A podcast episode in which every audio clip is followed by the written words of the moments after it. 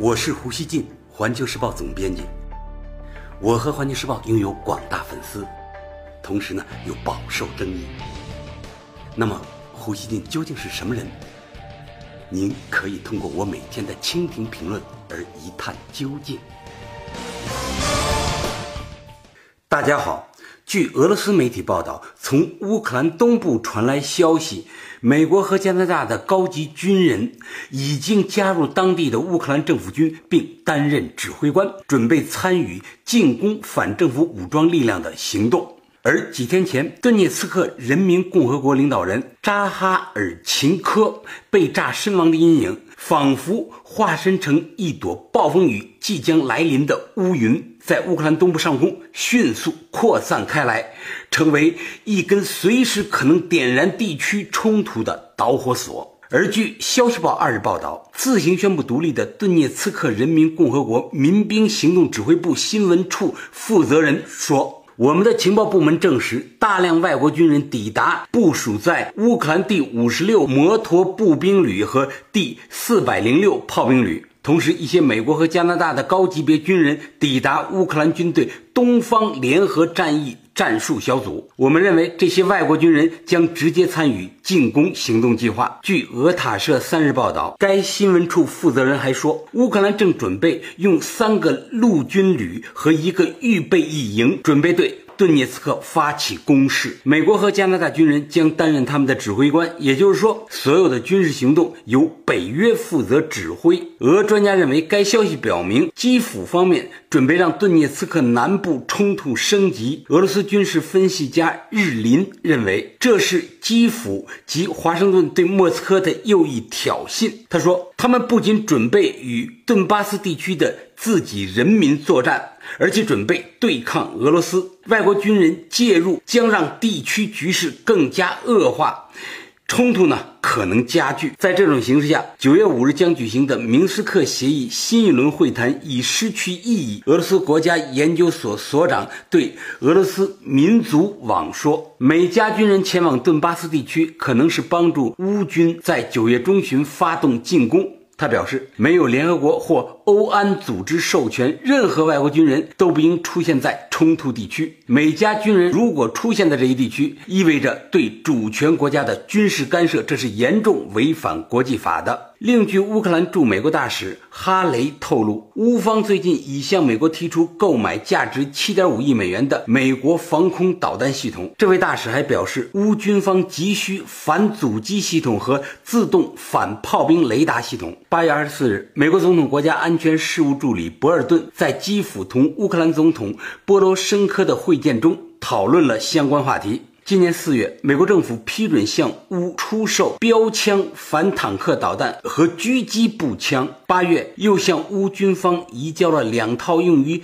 探测敌方炮兵阵地方位的雷达系统。俄罗斯今日经济网三日引述美国国务院乌克兰事务特别代表沃尔克的话说：“武装乌克兰是美国军国主义者的梦想。”华盛顿准备增加对乌克兰的武器供应，并就乌需要的具体武器种类、型号进行谈判。他还说，乌克兰的海军及防空部队装备都需要加强。特朗普政府向乌克兰提供的武器会比此前的反坦克导弹更具有致命性。乌克兰联合部队三日上午在脸书上发布声明说，顿巴斯地区冲突加剧，在之前二十四小时，武装分子向乌克兰政府军共发动了十六次攻击，造成乌克兰政府军八名士兵受伤。舆论认为，顿涅茨克人民共和国领导人扎哈尔琴科八月三十一日在官邸附近被炸身亡的消息，让俄乌关系陡然紧张。俄罗斯报二日发文说，扎哈尔琴科暗杀事件发生后，俄方迅速做出了强烈的反应。普京致电对扎哈尔琴科遇害表示哀悼，并强调俄罗斯将永远与顿巴斯在一起。俄总统新闻秘书佩斯科夫在俄罗斯电视台第一频道节目中说。他被阴险地杀害了，这个后果将十分严重。乌克兰恐怖活动还在继续，这无助于执行明斯克协议，无助于分界线的缓和政策，无助于顿巴斯的建设性方案。有俄罗斯国家杜马议员要求迅速承认顿巴斯地区独立。他认为扎哈尔琴科是根据基辅的命令被暗杀的，而俄罗斯调查委员会称这一暗杀是国际恐怖主义行为。扎哈尔琴科被暗杀后，乌克兰防长接到了波罗申科总统的来电，电话命令他从顿涅茨克地区撤出武器，并建议他写辞职信。直到通话结束，他才弄清这只是俄罗斯人的一个恶作剧。乌克兰国防部将这一恶作剧称之为企图挑衅国防部长。据俄新社报道，恶作剧者还试图让乌克兰防长说出关于联合部队在顿巴斯行动在顿巴斯行动区内的最新情况。美国动力新闻网二日说，不出所料，俄乌当局都将对方定义为暗杀事件的始作俑者。扎哈尔琴科被炸身亡，还有对俄罗斯边境增兵的恐惧，这一切使乌东冲突升级到一个新的阶段。扎哈尔琴科的政治对手也可能是黑手，但此事必然为俄罗斯在更大程度上介入乌东冲突提供了借口。经过五年的政治动荡和争斗之后，为扎哈尔琴科报复的呼声只会加剧恐惧。老胡觉得啊，扎哈尔琴科被炸，注定呢给乌克兰带来全新的严重挑战。但乌俄关系事实上早已越发紧张。八月六日，乌克兰媒体就爆料称，基辅方面考虑关停乌克兰与俄罗斯仅剩的铁路线。九月一日，俄联邦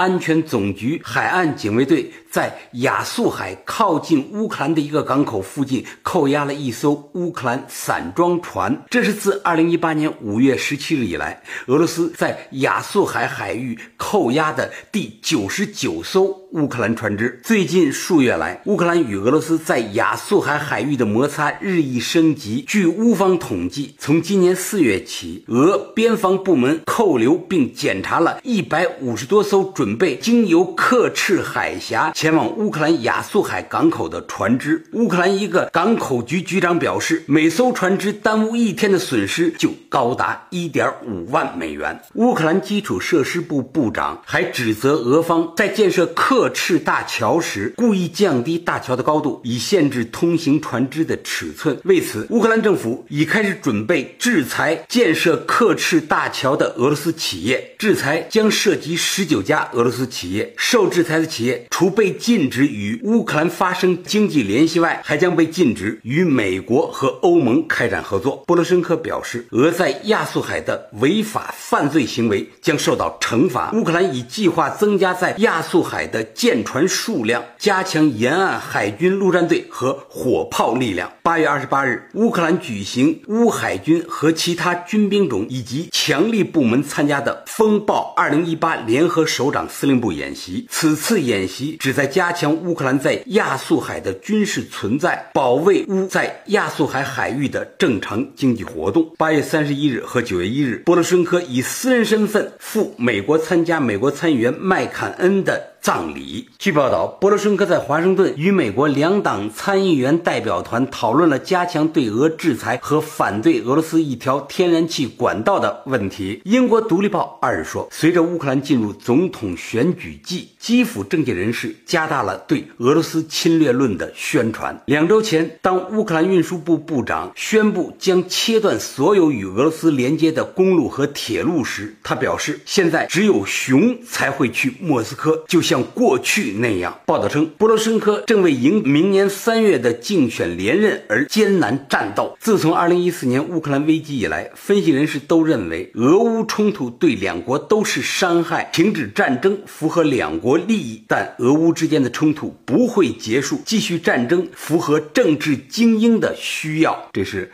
英国《独立报》的评论。最后，老胡想说，外国军人的介入，扎哈尔琴科被炸身亡，克里米亚的旧仇，特朗普政府对俄制裁的心恨，以及乌克兰总统波罗申科竞选连任所需的民族主义，每一个都可能是战争的助燃剂。咱们大家呢，很长时间没有怎么听到乌东那边局势的情况了。老胡呢，今天给大家介绍了一番，我觉得啊，那个地方实在太乱了。我本人是去过顿涅茨克的，就是在这个战争爆发之前，当时呢，那个地方已经很混乱了，但是战争还没有彻底打起来，两边的亲俄罗斯势力和亲基辅政权的势力，当时呢已经剑拔弩张，真是感慨啊！还是咱们大家生活在中国这样的和平国度里好。感谢收听今天的《火言不乱语》，咱们下期见。